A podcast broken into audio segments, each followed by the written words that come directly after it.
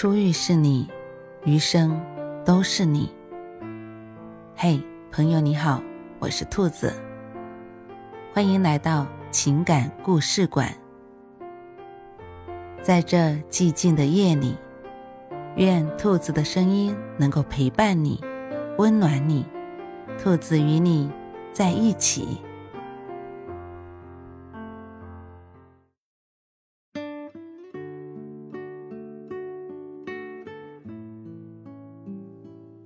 最浪漫的事，我能想到最浪漫的事，就是和你一起慢慢变老。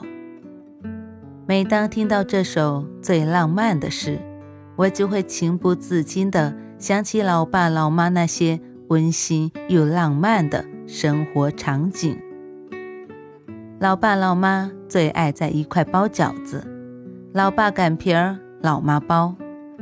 老妈常夸老爸说：“你擀的饺子皮儿中间稍厚，外边略薄，包起来不费力气。”老爸说：“你的手好巧，能包各种形状的饺子，特别是小鱼形的，模样寓意都好。”老妈嗔怪道：“看你那馋样，让你吃个够。”饺子煮熟后，老爸先会夹一个送到老妈嘴里。说：“尝尝味道咋样？”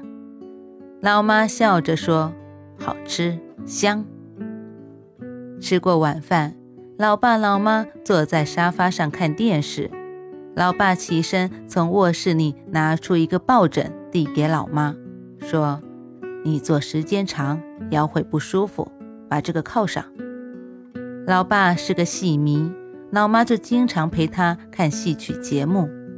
老爸边看边对老妈讲戏中的人物关系和故事情节，看着看着，老爸还会跟着唱起来，兴奋之情溢于言表。老爸老妈每天都要到公园散步，他们先是绕着公园走上两圈，然后来到健身器材处锻炼身体，活动累了就坐在石凳上休息。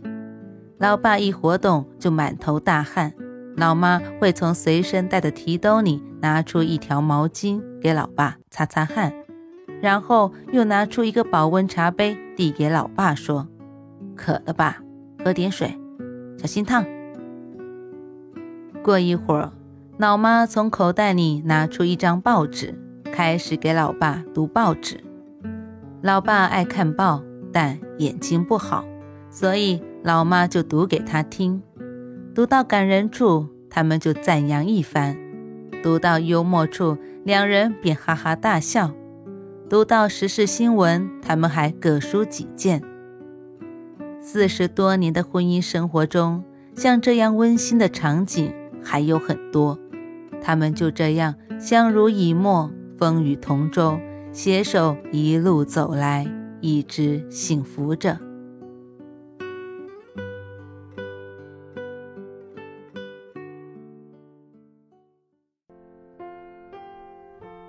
晚安，正在听故事的你。如果你喜欢兔子的声音，或者喜欢这个情感故事，别忘了多点赞、多评论、多打赏哦。兔子感谢你的支持和鼓励，祝你晚安，好梦。